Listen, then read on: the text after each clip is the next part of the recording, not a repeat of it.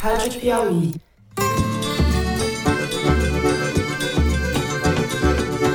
Olá, sejam muito bem-vindos ao Foro de Teresina, o podcast de política da revista Piauí. O Coronel Marucide tem uma vida inteira dedicada ao serviço público, fala vários idiomas, é 01 de todo o curso que faz, muito querido e respeitado na instituição. Eu, Fernando de Barros e Silva, na minha casa em São Paulo, tenho o prazer de conversar com o meu amigo José Roberto de Toledo, aqui pertinho. Opa, Toledo. Opa, Fernando. Grave, grave. Mas se o governo optar pelo advogado Zanin, eu considero é, qualificado. Convivi com ele durante esse período de advocacia quase heróica. Thaís Bilenque, também em São Paulo. Salve, salve, Thaís. Salve, salve, Fernando Toledo. Essa gravidade toda é para refletir a gravidade da realidade nacional, é isso? Eu tava tentando imitar a voz do Toledo, mas é impossível isso. Voz de Na trovão. falta de conteúdo, a gente apela para efeitos sonoros. entendeu? Ah, entendi. É, a primeira vez que eu ouvi o nome do Galipo para o Banco Central partiu do Roberto Campos Neto, é, no sentido de entrosar as equipes do Banco Central e da Fazenda. Bom, vamos direto então, sem mais delongas, para os assuntos da semana. O rato roeu a roupa do rei de Roma. Rodrigo Roca roeu a corda de Mauro Cid, ou foi o contrário? O fato é que o advogado do tenente-coronel e ex-ajudante de ordens Jair Bolsonaro deixou o caso e não defende mais o seu cliente. Roca anunciou a decisão na última quarta-feira, alegando razões de foro profissional e impedimentos familiares. Mauro Cid continua preso desde o dia 3 de maio por envolvimento na falsificação dos cartões de vacinação dele, da mulher, cartão de Jair Bolsonaro e de sua filha mais nova. É agora suspeito também de lavagem de dinheiro, além de estar envolvido nas investigações sobre as joias sauditas e a atuação das milícias digitais. É bem provável que você, caro ouvinte, saiba de cor e salteado quem é Mauro Cid a essa altura mas é provável que Roca não estivesse no seu radar. Ele é advogado de Flávio Bolsonaro e homem de confiança do clã Bolsonaro, uma espécie de Frederico Wassef que sabe ler. Sua saída reforça os rumores de que Cid estaria negociando fazer delação premiada para diminuir sua pena. A gente vai esmiuçar isso. No segundo bloco, nós vamos falar do Supremo Tribunal Federal ou das relações entre o governo Lula e o STF. Se consolidou a percepção de que o advogado Cristiano Zanin será o nome indicado para a vaga de Ricardo Lewandowski, que se aposentou há um mês. Zanin foi respaldado publicamente por ministros da corte, como Carmen Lúcia, Luiz Roberto Barroso e Gilmar Mendes, além de contar com os apoios dos presidentes da Câmara, Arthur Lira, e do Senado, Rodrigo Pacheco. Se confirmada a nomeação, e nada indica que não será, Lula estará cometendo um grave erro por duas razões. A primeira é que a escolha fere claramente o princípio da impessoalidade. O advogado de defesa do presidente, no caso da Lava Jato, deveria ele próprio se considerar impedido de assumir a vaga. A culpa maior, de qualquer forma, é de Lula, que vai estar avacalhando a institucionalidade ao designar para a mais alta corte do país o seu defensor pessoal. A segunda razão é o perfil do indicado, homem e branco. Lula perde a chance histórica de nomear uma mulher, de preferência negra, gesto que teria amplo significado histórico e político no melhor sentido da palavra. Esse segundo aspecto pode ser corrigido, entre aspas, ainda este ano, quando a ministra Rosa Weber se aposentar. O problema da impessoalidade, do traço promíscuo e de compadril que a indicação de Zanin carrega, isso não há como corrigir. A gente vai discutir isso daí. No último bloco, tratamos da indicação de Gabriel Galípolo, o número 2 do Ministério da Fazenda, para a diretoria de política monetária do Banco Central. Galípolo se consolida como nome mais cotado para substituir Campos Neto na presidência do BC, onde o governo trava sua guerra pela condução da política econômica. A Thaís tem coisas para nos contar sobre essa indicação. É isso, vem com a gente.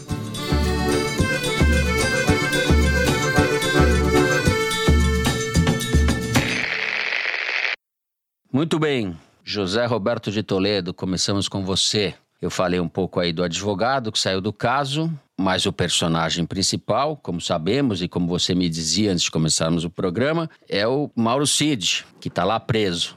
O advogado, Fernando, é o indicativo, digamos assim. Ele é o termômetro. Né? Como a gente anunciou na semana passada, se o Tenente Coronel Mauro Cid, que a gente vai chamar aqui de Cidinho, e não sou eu que estou dando o apelido, é um amigo dele.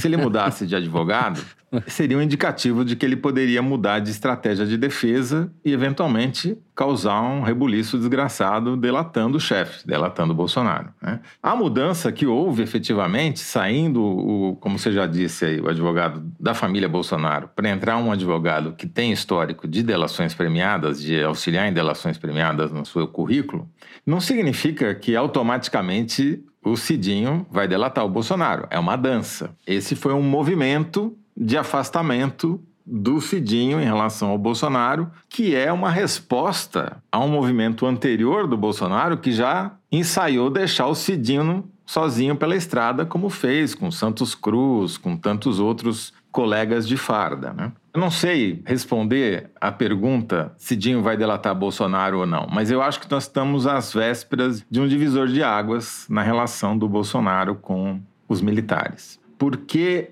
essa é uma história que separa dois mundos: a elite da tropa, que é simbolizada pelo Cidinho, e a turma do fundão, que são os bagunceiros do Bolsonaro. Essa história é personificada pelo Cidinho e pelo Ailton. O Cidinho é primeiro aluno de escola de preparação de comando. O cara que foi preparado para ser um quatro estrelas e eventualmente até um comandante do exército filho de um general com carreira internacional, que deu azar de estar na mesma turma do Bolsonaro em Agulhas Negras, mas que representam coisas completamente diferentes dentro do exército. Um é a elite intelectual da tropa, o outro é a turma que foi expulsa do exército. Mas eles são, é, eram pelo menos amigos, não? Pai, né? Sim, não estou discutindo a relação. Claro que eles são amigos, são muito próximos e é por isso que nós estamos nesse furdunço todo. A questão é que eles simbolizam coisas diferentes. Um simboliza a bagunça, a falta de hierarquia, a insubordinação, o desrespeito à lei, o uso eleitoreiro da farda e o golpismo. O outro, teoricamente, representaria a hierarquia, o respeito à lei e à ordem e tudo mais. Como a gente vai ver, não é bem assim, porque o Cidinho, como é chamado pelo Ailton nas gravações que a Polícia Federal apreendeu. Localiza o Ailton aí para o nosso ouvinte. O Ailton Gonçalves Moraes Barros é a personificação do que há de pior na carreira militar. Né? Muitos anos antes dele ser preso por falsificar atestados de vacina do círculo pessoal do seu amigo Jair Bolsonaro, o Ailton Barros havia jogado seu carro em duas ocasiões diferentes contra policiais do exército. Ele não atropelou um, ele atropelou dois policiais do exército tinha mentido e tinha feito campanha eleitoral dentro da Vila Militar, para si mesmo. Ele tenta emplacar na vida eleitoral desde 2002, faz 20 anos. Nunca conseguiu. Ele é um Bolsonaro que deu errado. Mas é muito parecido com o Bolsonaro. Demorou tanto para ele ser expulso do exército entre os atropelamentos e a sentença na qual ele é taxado pelos juízes militares como péssimo e indesejado exemplo de indisciplina, que ele foi promovido por tempo de serviço de capitão a major. Essa é a diferença dele para o Bolsonaro. O Bolsonaro foi expulso antes de ser promovido a major, mas demorou quase uma década para o Ailton ser expulso do exército. Daí deu tempo dele virar major. E a história dele ainda revelou uma coisa que eu desconhecia, e a maioria dos jornalistas desconhecia, e talvez só os militares conhecessem, que é uma perpetuação de privilégio que é inacreditável. Ele faz parte de uma categoria singularíssima, que é o dos mortos-vivos da caserna. Para que os herdeiros do Ailton, ou seja, a mulher dele e eventualmente os filhos, mas no momento a mulher dele, pudesse continuar recebendo o soldo dele, na forma de pensão, ele foi declarado morto pelo exército. Literalmente ela aparece nos registros de pagamento de salário, de soldo, como viúva. Ela é viúva de marido vivo. É uma coisa que só existe na burocracia militar. É uma coisa inacreditável. É. A gente fez as contas lá no UOL. Nos últimos três anos, que é para quando a gente tem os dados, ela recebeu mais de um milhão de reais de soldo. No ano passado, ela recebeu uma bolada, além do soldo, que é alto, ela recebeu mais uma bolada de créditos extraordinários. Quer dizer, É tudo que há de pior no exército é simbolizado pelo Ailton. O que, que os caras vão falar? E a lei Rouanet? A lei Rouanet. Vocês não falam da lei Rouanet, só das minhas mamatas. É, E a gente pediu informações para o Exército e para as outras forças de quantos zumbis existem na folha de pagamento e ainda não conseguimos essa informação, porque ela não existe em lugar nenhum. Ela só foi revelada agora, quando se descobriu que a mulher dele recebia pensão e o cara estava vivo, entendeu? Bom, voltando para a história de Cidinho e Coronel. Porque o curioso é que o Ailton, que é mais velho, chama o Tenente Coronel Cid de Cidinho. E o Cidinho chama o Ailton de Coronel nas trocas de mensagens, embora ele seja um ex-major. Então, Cidinho e Coronel representam coisas muito diferentes dentro do Exército. Mas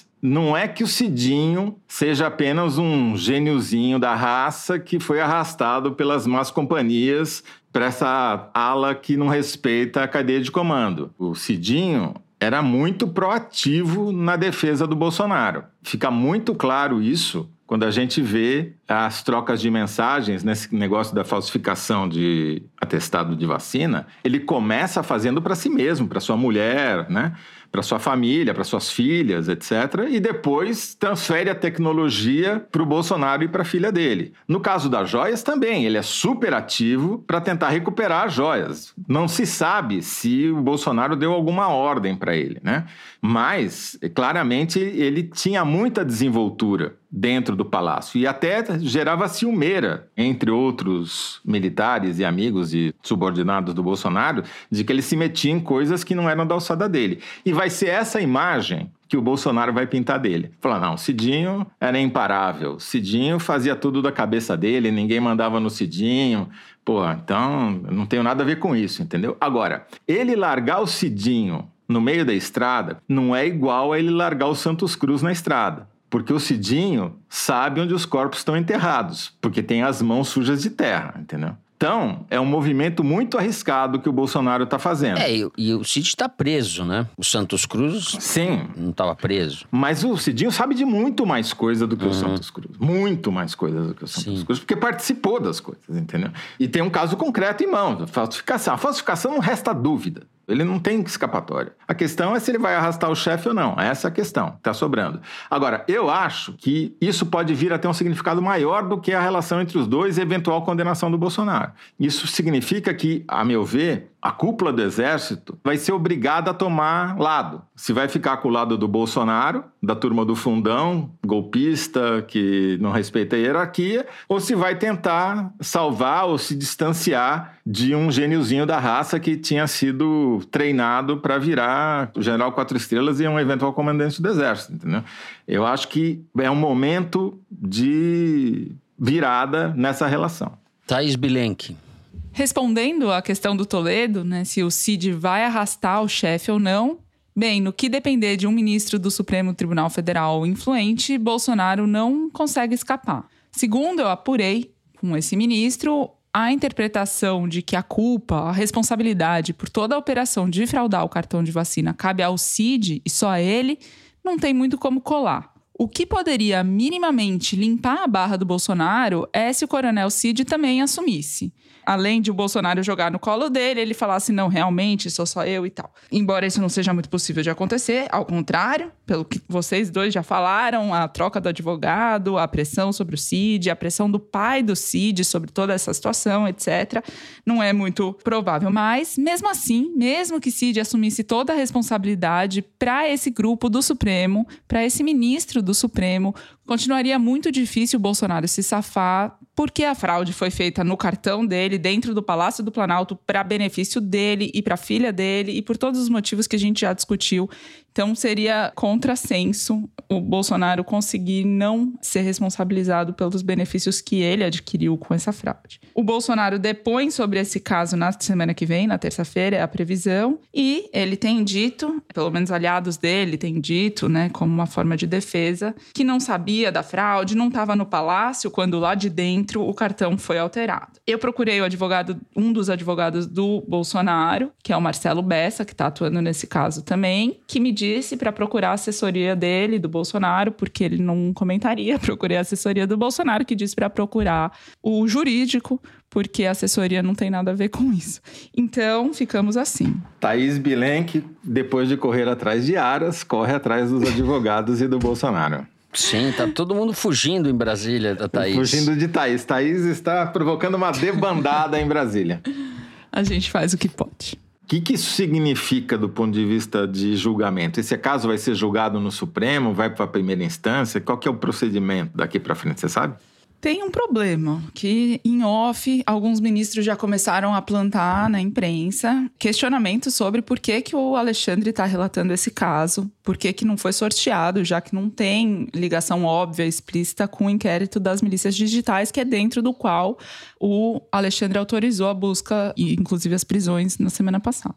Então, é uma batalha que, em tese, vai se dar com a relatoria, sim, do Alexandre de Moraes, dentro do inquérito. Mas se esse incômodo, que aparentemente é minoritário, vai ficar restrito a uma ala minoritária do Supremo, aí o jogo segue do jeito que tem sido. Se crescer, se der problema, se tiver mais questionamento, pode ter outro desfecho. Pode ser que é, acabe sendo desmembrado do inquérito das milícias digitais. Gente, uma atualização. No fim da tarde de quinta, Alexandre de Moraes mandou para casa o ex-ministro da Justiça do Bolsonaro, o Anderson Torres. Ele estava preso fazia quatro meses, acusado de ter sido omisso no policiamento de Brasília durante os atos golpistas do 8 de janeiro. O Torres tinha viajado para a Flórida na véspera, apesar dos avisos de inteligência sobre os atos do dia 8. E, ainda por cima, a polícia encontrou na casa dele uma minuta de golpe. A situação jurídica do Torres é complicada. A defesa vinha dizendo que ele estava debilitado de saúde física e emocional, Alexandre disse que não tinha mais motivo para deixá-lo preso, mandou ele usar a tornozeleira, impôs algumas restrições mais, disse que pode voltar a prendê-lo se for necessário, mas é fato que a decisão alivia um pouco a pressão sobre o Bolsonaro, que tem agora aliados bem informados atrás das grades, um a menos. Muito bem. Dou-lhe uma, dou-lhe duas, dou-lhe três. Vou encerrar o primeiro bloco, Zé. Posso encerrar? Pode, com todos nós brincando na lama com Cidinho, Ailton e companhia. Bom, encerramos agora sim para valer o primeiro bloco do programa. Vamos para um rápido intervalo e no segundo bloco a gente vai falar de STF e governo Lula. Já voltamos.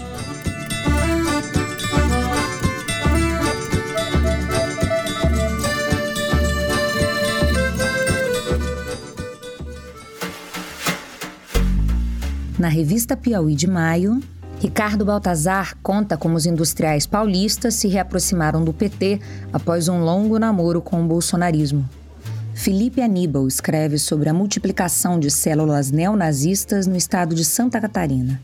A história de Altino Masson, o maior grileiro de terras vivo no Brasil, que se apossou de 458 mil hectares da Amazônia, o equivalente a três vezes a cidade de São Paulo, como revela a reportagem de Alain de Abreu.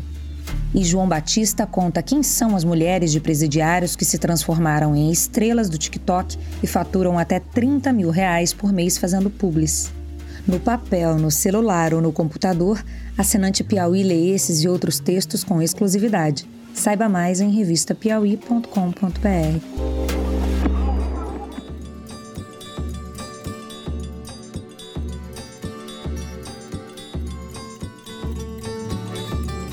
Muito bem, Thaís Bilenque, vamos começar com você. Eu falei bastante da possível, provável nomeação de Cristiano Zanin para o STF. Já houve uma movimentação lá para tirar ele da segunda turma que julga os casos da Lava Jato. Já estão preparando a cama onde o defensor de Lula irá deitar. Vamos falar de STF.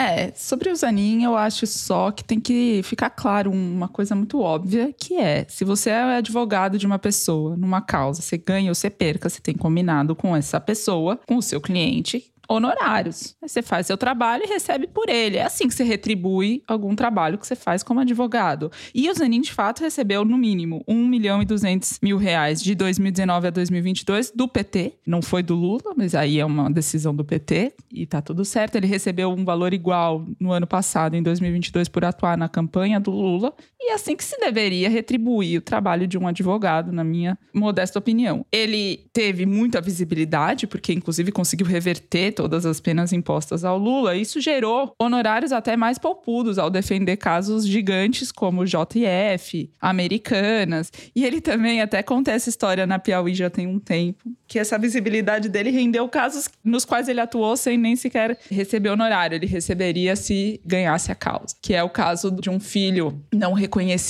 do fundador da Calói, que via o Zanin na porta da Superintendência da Polícia Federal em Curitiba defendendo assiduamente o Lula e falou: Eu preciso de uma pessoa como essa. E esse filho não reconhecido queria receber a herança do fundador da Calói e acabou descobrindo com o trabalho do Zanin que ele tinha feito toda uma operação e o que tinha em nome dele, dele, Calói, era uma dívida milionária.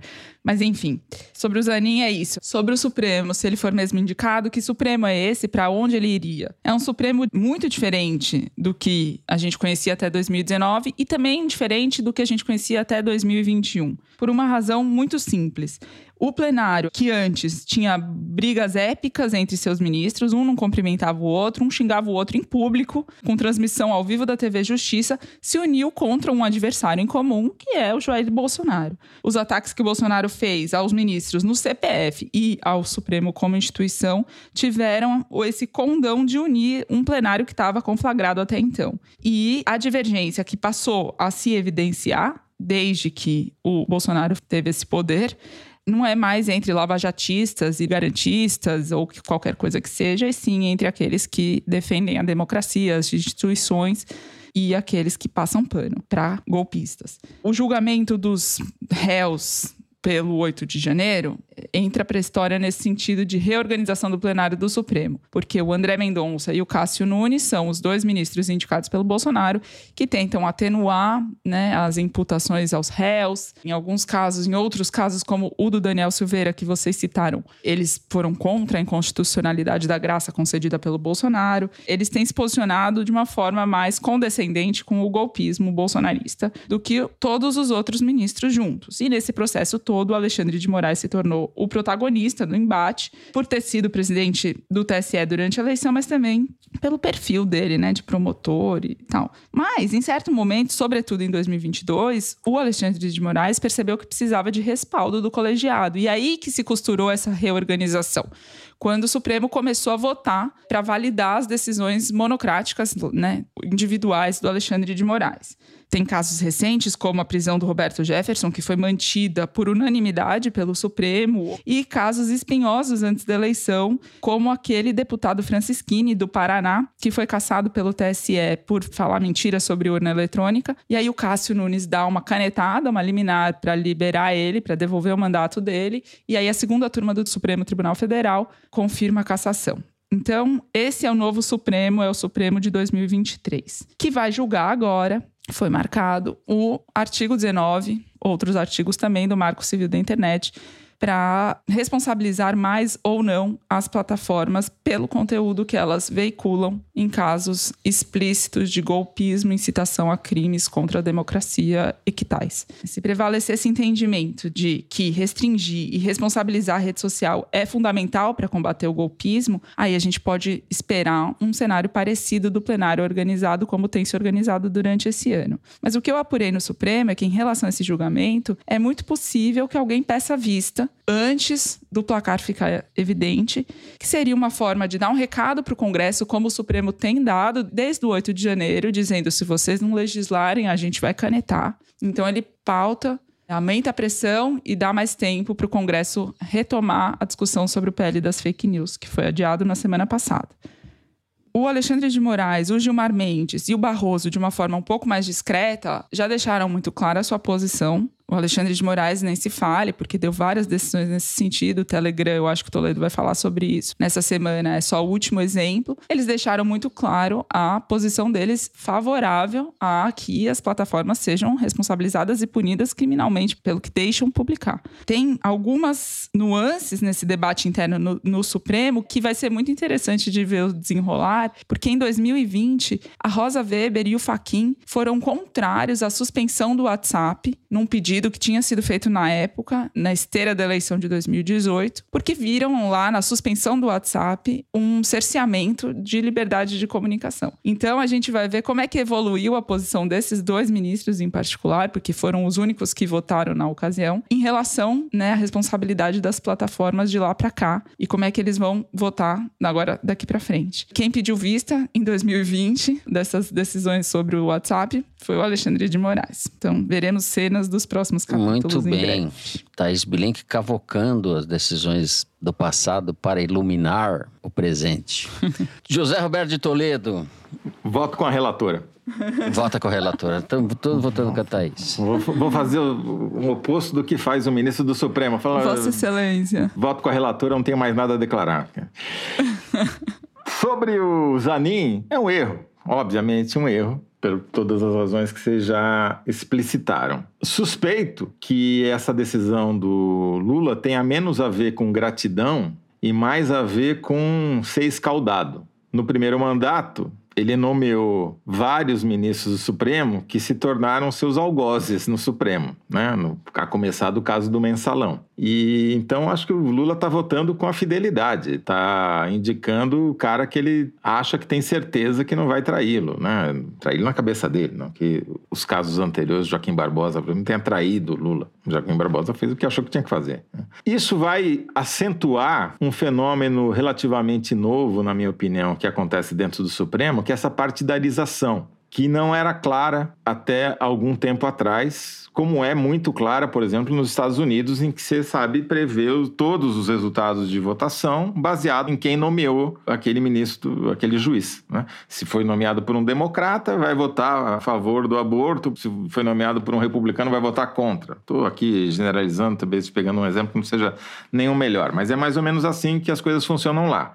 E aqui, você tinha, como a Thaís muito bem explicou, rachas internos dentro do plenário, problemas de ego, de diferenças ideológicas mais profundas sobre garantismo e punibilidade, etc., que foram anuladas pelo Bolsonaro, que liquidou, passou o trator por cima, por quê? Porque colocou em risco a própria instituição do Supremo os ministros reagiram contra o Bolsonaro porque estavam reagindo pela sua sobrevivência. Os dois únicos que não estão nem aí para a existência do Supremo são os dois que o Bolsonaro nomeou: o Cássio Conká e esse outro aí. Então, assim, o Zanin vai fazer um placar de 8 a 2 virar um placar de 9 a 2 na prática, por conta disso. Agora, se e quando a questão Bolsonaro for superada, espero eu, com a condenação dele, Aí a gente vai ter uma situação, volta a ter uma situação mais complexa, porque você não vai ter mais um inimigo comum e novas divisões podem acontecer. E, e talvez já pensando nesse cenário, o Lula tenha nomeado alguém que ele acha que não vai dar uma de Toffoli, entendeu?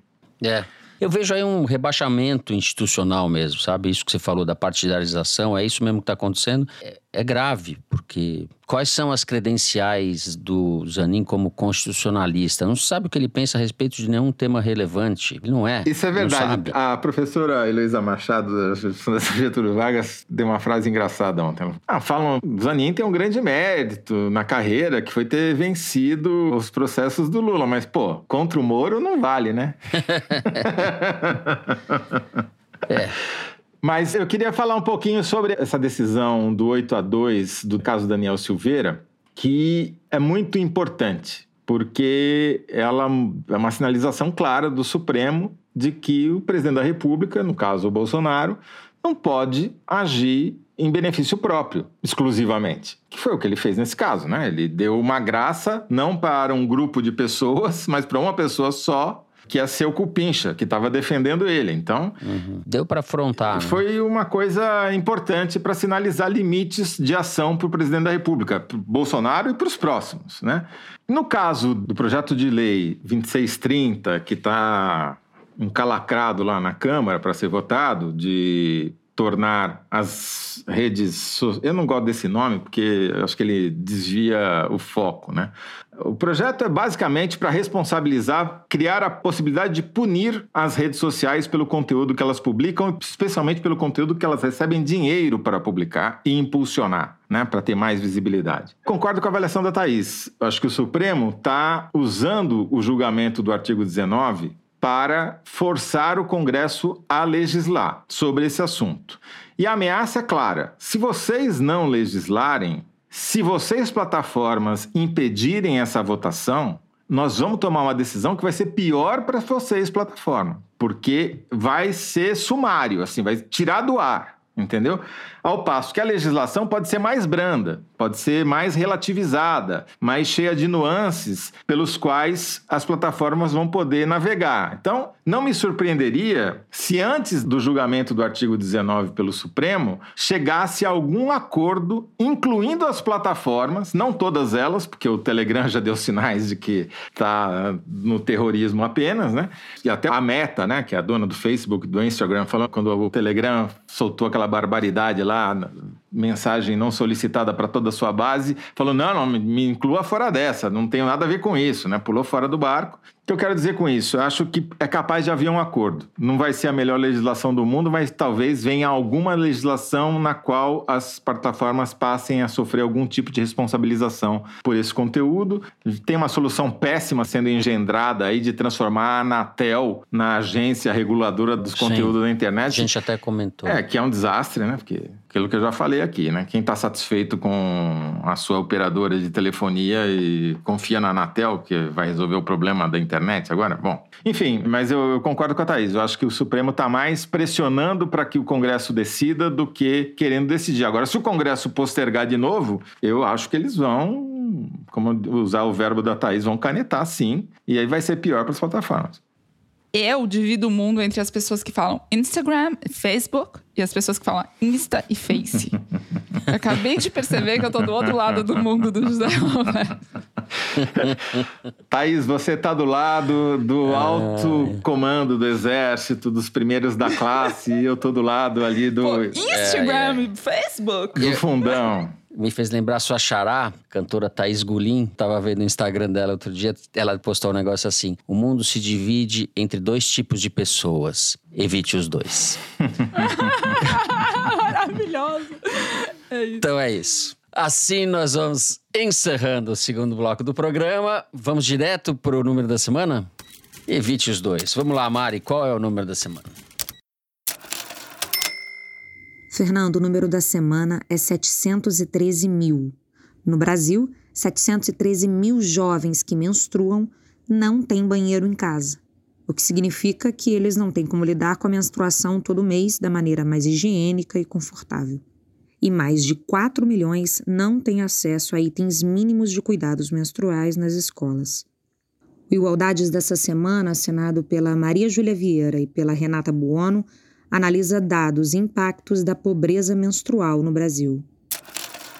Esse é um assunto que a gente fala pouco, quase nada, que o bolsonarismo e o Bolsonaro tentaram empurrar para dentro do obscurantismo, mas que é de uma perversidade inacreditável. Assim, essa igualdade é uma das igualdades mais chocantes que eu li nos últimos tempos sobre quão grave é para uma menina, uma mulher pobre não ter acesso ao absorvente e como isso impacta dramaticamente a vida delas. É, é um, realmente um assunto que deveria ter muito mais atenção até na imprensa. É, é medieval, porque você mantém a menstruação como um tabu e a feminilidade, enfim, as questões da mulher como coisas que não podem ser tratadas nem pelas próprias mulheres. Então, é uma visão de mundo Sim. ultrapassada. E que tá aí, né? E que é vivenciada por isso, por 4 milhões de meninas que não é, têm acesso exato. nas escolas a absorventes e outros itens. Quem tem chamado muita atenção para esse feito coisas é a deputada Tabata Amaral, né? É, ela Esse que fez é o projeto pela, pela distribuição dos absorventes, né? Uma Sim.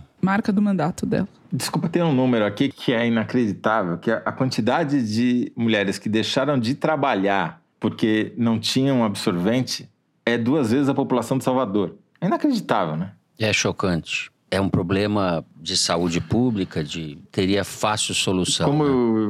já virou comum tão... falar, se fosse homem que menstruasse, já tinha resolvido esse problema faz muito tempo, né? Sim. É exatamente. Sim. Bom, a gente encerra assim o número da semana. No terceiro bloco, nós vamos falar de economia, de Banco Central. A gente já volta.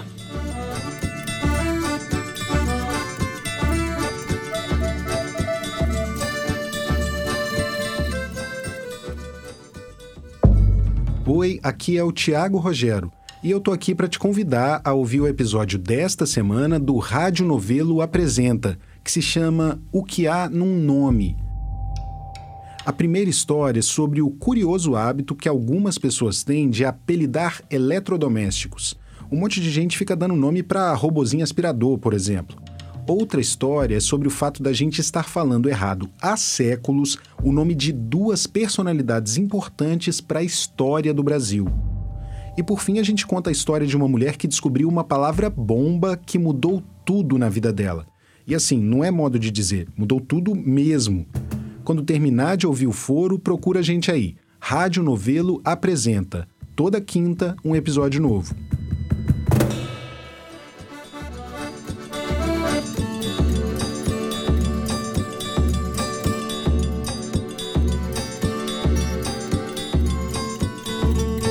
bem, Thaís Bilenque, começamos com você. A indicação do Gabriel Galípolo, número 2 do Fernando Haddad, para a diretoria de política monetária do Banco Central. Como se sabe, é vista como um passo para que ele assuma o banco no momento em que o mandato do Campos Neto acabar. Você andou apurando aí a relação dele com o Haddad. Queria que você contasse o que você descobriu o Fernando, o Haddad está enfrentando um terremoto e não é político. É verdade. Ele acordou às quatro horas da manhã, de quarta para quinta-feira, no Japão, onde ele foi para participar do G7, com as sirenes altíssimas. Foi um tremor de cerca de 10 segundos que alarmou o Japão. Só se fala nisso lá. Ninguém está falando do Haddad lá, nem do Galípolo, só do terremoto. Por que Ninguém será? dormiu mais. Enfim, mas não que no Brasil as coisas estejam calmas para o Haddad. Mas tá tudo bem, não aconteceu nada, foi só um tremor. Eles se assustaram porque acordaram no meio da noite com isso. Bom, o Haddad indicou o Galípolo para essa diretoria de política monetária, a mais importante do Banco Central. Agora ele vai ser, se aprovado, deve ser pelos senadores, um dos diretores do Copom. Então ele não tem poder de mudar a taxa de juros. O Copom é formado por oito diretores e o presidente do Banco Central, ele e mais um foram indicados para o governo agora, então, mesmo assim, são dois. Eu já vou chegar na matemática. O que, que eu quero dizer? Que a intenção número um é pressionar o Campos Neto, uma pressão a mais, dar um calorzinho no Campos Neto nesse objetivo do governo de baixar a taxa de juros. A intenção número dois é posicionar ele para a sucessão do Campos Neto. O mandato dele acaba no final de 2024, um ano e meio pela frente ainda, portanto. O Haddad, ao anunciar o Galípolo, diz que ouviu pela primeira vez a ideia de ter o Galípolo no Banco Central, ele ouviu da boca do Campos Neto.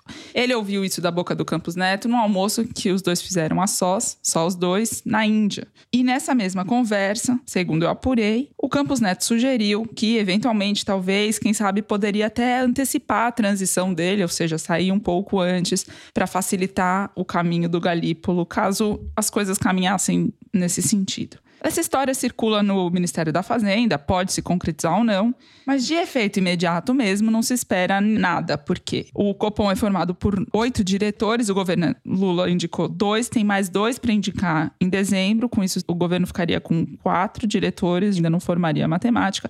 Tem uma diretora do Banco Central, que é a Carolina Barros, que o Haddad percebeu que tem ali uma possibilidade de convencimento maior, e aí, nesse caso, quando tiver quatro diretores indicados pelo governo, governo, pode ser que em dezembro ele forme maioria para é, baixar os juros. Para a Fazenda, antes disso, não existe possibilidade da Selic baixar antes de dezembro. E dezembro ainda com otimismo. Isso é na visão da Fazenda. Tem também um motivo menos público, que não vai ser admitido, que é o fato de o Galípolo ter um protagonismo muito grande, como número dois no Ministério da Fazenda, como secretário executivo, muito ambicioso, inclusive politicamente, dá muita entrevista. Então, é também uma forma de solucionar essa questão essa saída dele. Curiosidades: o Haddad e o Galípolo moram no mesmo hotel em Brasília e fazem ginástica juntos às seis horas da manhã, todo dia, se encontram. O Galípolo é todo piadista, a relação deles é muito boa, obrigada. Não tem nada público sobre essa situação, mas essa situação é mencionada também. E também a relação do Galípolo com o Roberto Campos Neto. O Galípolo já falou isso várias vezes, é muito boa, eles se falam quase todo dia, eles têm uma boa relação. O Roberto Campos Neto parabenizou o Galípolo pela indicação, disse que o Banco Central é um lugar muito bom para se trabalhar. Mas, de toda forma, de objetivos práticos mesmo, o governo só espera algo para o ano que vem. No mercado, eu ouvi de analistas que existe uma expectativa de baixar os juros antes, antes mesmo da previsão da Fazenda, lá por agosto ou setembro, a depender de como andar a economia. E a aprovação do marco fiscal no Congresso é importantíssima para isso acontecer, para isso se concretizar. O marco fiscal deve entrar em votação no Congresso na semana que vem. Essa é a previsão do Lira. O Lira está empenhado nisso e o Lira está empenhado também em dizer para o governo que não adianta ele querer reverter as reformas liberais que foram aprovadas nos últimos anos. E daí a explicação que eu ouvi de um político experientíssimo sobre esses ataques reiterados do Lula ao Roberto Campos Neto e a taxa de juros estratosférica do Brasil. O que esse político fala é que o Lula não tem expectativa no curto, médio prazo de baixar juros, ele bate, ele, ele critica e ataca o Roberto Campos Neto porque ele sabe que vai ter que apertar as contas, contingenciar se precisar e aprovar um pacote austero, mais austero do que talvez o governo tenha proposto. Então ele precisa também acenar para o eleitorado mais de esquerda, para a base, para os, enfim, deputados de esquerda, mas na prática a expectativa é algo mais duro. A moral da história do que a Thaís acaba de dizer é que o Galípolo é o candidato a se tornar o alvo do governo nos dois últimos anos de mandato. Né? É um pouco esse o resumo da ópera. E essa informação que a Thaís deu assim, ampassant, de uma certa, apesar da ginástica junta, às seis horas da manhã tal, de um certo desconforto, vamos dizer assim. Não é briga, mas o estilo do Galípolo ocupando os espaços, tudo, atrapalha um pouco, incomoda um pouco o Haddad, que também gosta de ocupar os espaços e tudo. E o Galípolo, como diretor de política monetária do Banco Central, um, uma das funções mais técnicas de Brasília, já começou a possível o possível exercício do cargo, ele não foi nem aprovado ainda, nem sabatinado, nem nada, mas já está dando entrevista. É a primeira vez que um diretor de política monetária já começou dando entrevista uhum, suas uhum. atividades. O Galípolo era o banqueiro, entre parênteses aqui, era o banqueiro que foi no Natal dos catadores, Os catadores. Né? É, essa Lula... história que a gente contou é, aqui. Mas tem uma diferença fundamental do Galípolo para os atuais diretores de política monetária recentes do Banco Central. Ele não estudou na PUC do Rio.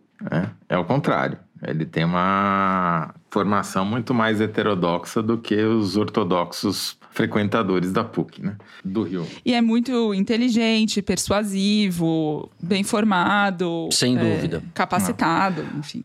Volto de novo com a relatora. Não tenho muito mais a acrescentar sobre essa questão do Banco Central. A relatora. Ele, ele falou volto arrasando. com a relatora no bloco passado e abriu a divergência, tá? Só para registrar, mas não faz mal, tá certo? vamos ver agora qual é a divergência. Mas vamos lá. ele vai não, não tem nenhuma divergência. Eu concordo, acho que é exatamente isso. A Thaís resumiu muito bem a ópera.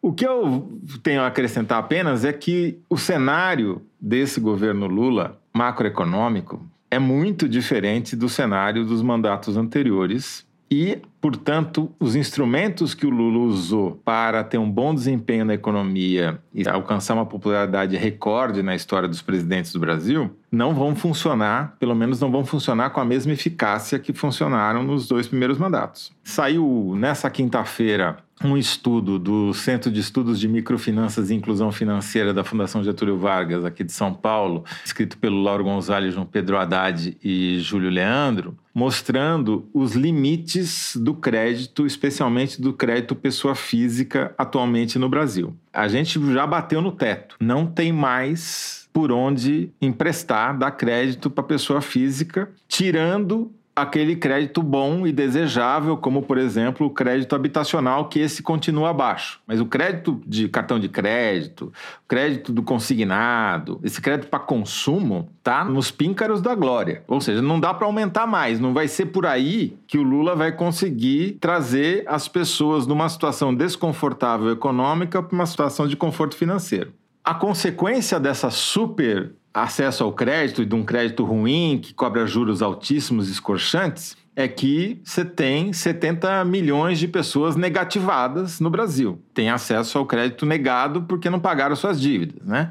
A gente tem uma taxa de uso de cartão de crédito de 60%, que é maior do que a média dos países de alta renda, que é 51% está vivendo de rolar dívida do cartão de crédito, que é a pior dívida que ele pode ter. Antigamente era o cheque especial, agora é o cartão de crédito. São juros é, inacreditáveis. Então, então, assim, a conclusão é meio clara, assim, cristalina. Quer dizer, pelo lado da demanda, dizem eles aqui, o crédito ao consumo provavelmente se expandiu como forma de mitigar os efeitos negativos da estagnação de renda e do aumento da informalidade.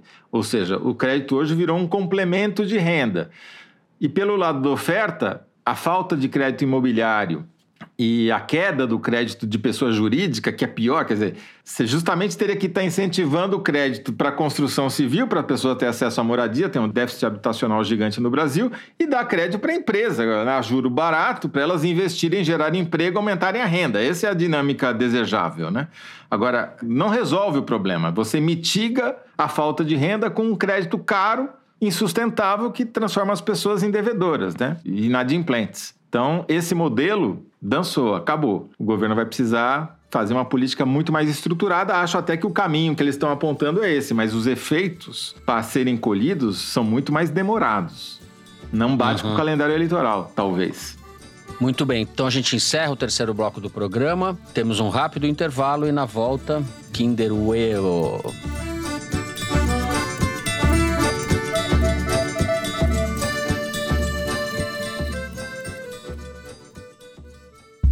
Uma trama sobrenatural estrelando Adele Exarchopoulos, Os Cinco Diabos, está disponível com exclusividade na MUBI. Exibido na quinzena dos diretores em Cannes, o novo filme de Lea Mizius acompanha o passado de uma família repleta de segredos incendiários. O mistério está solto em um enredo de desejo, preconceito e vingança. Assista hoje de graça ao experimentar 30 dias de MUBI grátis. Visite mubi.com/foro. mubi.com/foro. Muito bem, momento Kinder Ovo. Muita expectativa, tensão entre os concorrentes. Solta aí, Mari. Todo mundo só fala bem de Rita Lee, não aparece uma pessoa para dizer aquela fila da puta, aquela cachorra sem vergonha, Tom Zé. na minha porta, é, é, é, é buliu com meus Olha filhos, ele. roubou Arrasou. Minha, Segundo, é, frações de é, é segundos ele ganhou. Ninguém tem isso para dizer da Rita Lee, ainda tem o detalhe dela ser uma das raras pessoas honestas do mundo todo, hum. não é negócio da música, não. Tom Zé. Rita Rita Lee. Eu perdi, mas todos ganhamos com esse Tom Zé sobre a Rita Lee. É isso. Todos ganhamos. Boa. Eu queria, vou fazer que nem jogador de futebol no final da partida. Queria dividir esse prêmio com a equipe. Importante aqui. Não rebaixe a sua bem. vitória, Fernando. Não, Jogadores de futebol, mas... diante desse escândalo das bet, também baixa. Melhor não fazer essa não comparação. Não tem moral nenhuma, né? exato. É verdade. É verdade. Agora é o seguinte, o Toledo se comprometeu a fazer uma serenata de Rita Lee. Então, ao final do programa será cobrado, certo, Fernando? Um sarau, uma, um sarau. uma apresentação. Dia é... 30 de fevereiro um de 2024, tá marcado ficou... já. Nós tivemos dificuldade, inclusive, de começar a gravação porque ele estava no violão, não queria parar. É, é mania de vocês. Você não escapa. mania de vocês, é.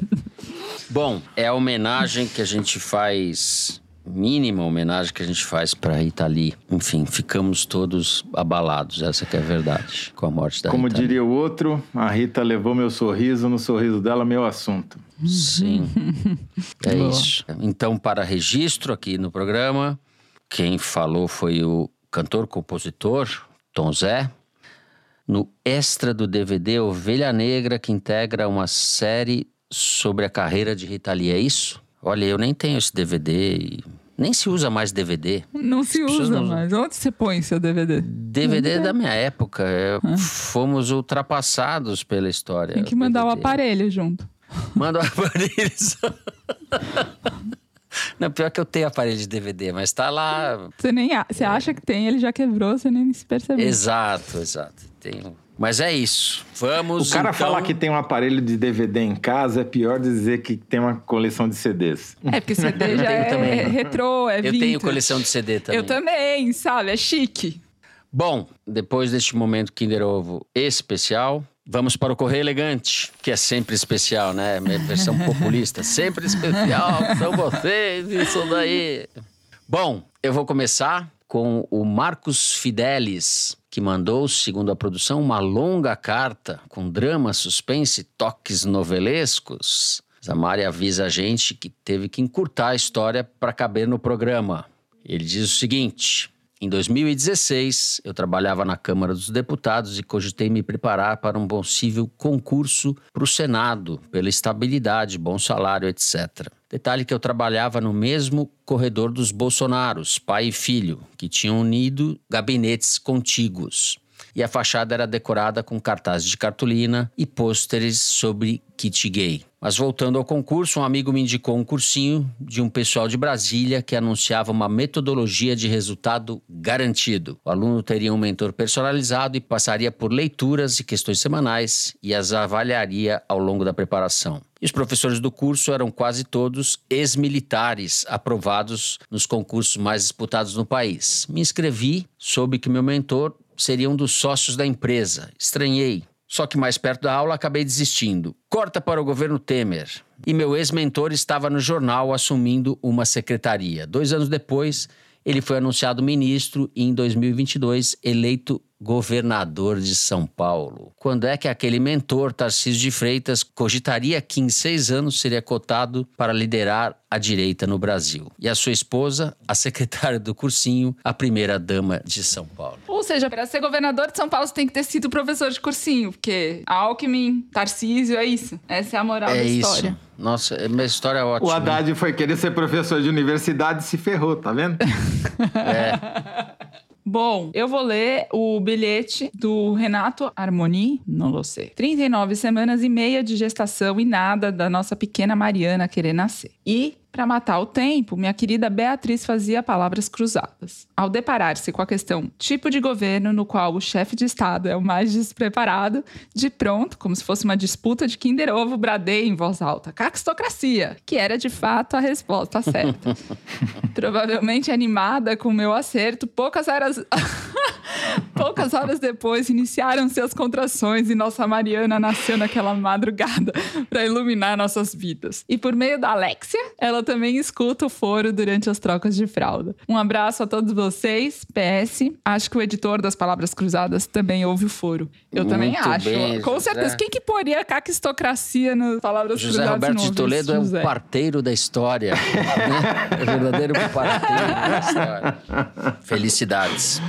Bom, e por falar em ouvir o foro de Teresina, a Natália Arantes voltou depois de um tweet de sucesso que já tinha sido lido aqui no foro, com um e-mail, um e-mail muito bacana. Queridos, sou fã assídua e ouço o foro com tanta dedicação que obriguei minha mãe a ouvir um episódio enquanto estava me visitando. Disse que na minha casa a gente ouve o programa bem alto no sábado de manhã. Ela gostou e foi assim que o tweet surgiu. Ela realmente me perguntou como fazer para ouvir todas as semanas. Funcionou, tá? E a campanha do Toledo também, porque ela não só ouve o Foro de Teresina, como indica e ensina para as amigas a ouvirem. Acho que, dado o sucesso da missão, posso pedir um opa, um salve e um beijo muito especial para minha mãezinha, de quem morro de saudade todo dia desde que mudei. Um feliz Dia das Mães para minha e para todas as mamães que fazem e ouvem o Foro de Teresina. Desejo o futuro melhor que o Piauí ajude a construir para todas nós. Abraços. Muito bom. Aí as mães, as Que mães de simpático. Teresina. Conseguiu emplacar a mãezinha dela. Como A chama? Natália Arantes. E a mãe A da mãe da Natália. Natália chama-se a mãe da Natália. Mãe da Natália, um beijo. Feliz Dia das Mães. E pras Dica mães, pras eu, des- eu desejo de presente de Dia das Mães um Vale Night pra todas as mães, porque é mais importante a noite das mães do que o dia. O Foro de Teresina é composto por mães Vale e filhos das Night. mães. Perdemos a Thaís Bilenque, Toledo. Vale Night, ela, esse Vale Night dela vai durar. Por isso que ela chegou atrasada hoje para gravar o Foro. né? Thaís foi vista pela última vez usufruindo do seu Vale Night. No seu Noite das Mães. Tá certo. Muito bem. Chega, né? Acabamos, né? Acabamos, né? Acabamos. Já deu? A gente vai fazer alguma coisa da Rita tem Lee, que não? tocar. Vamos fazer uma votação aí. Eu voto em Ovelha Negra. Era mania de você não, que você eu- tinha não, não, não, votado, não, tá não. Eu falei que cavaca. vocês podiam escolher qualquer música pra eu tocar da Rita Lee, desde que fosse é, mania de você. Mania de você. Ah. Cadê seu violão? Não, tá ali. Pega lá. Ah, A gente faz backing vocal, né, Fernando? A gente faz backing vocal. O meu som sumiu, você faz backing vocal. Meu som sumiu, só que eu tô te ouvindo. O cara toca violão, ele é, ele é jornalista por.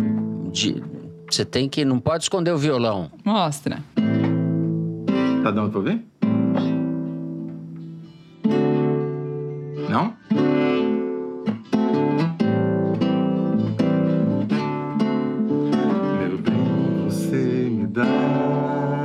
Água na boca.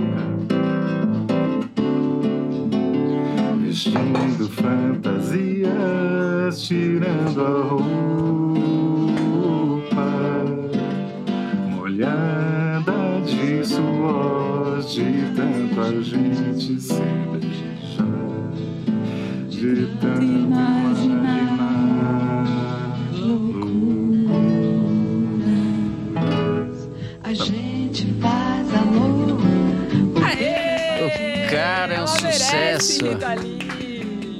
José Roberto de Toledo, arrasante. Vocês, hein? Agora vocês entenderam por que, eu fui fazer jornalismo, né?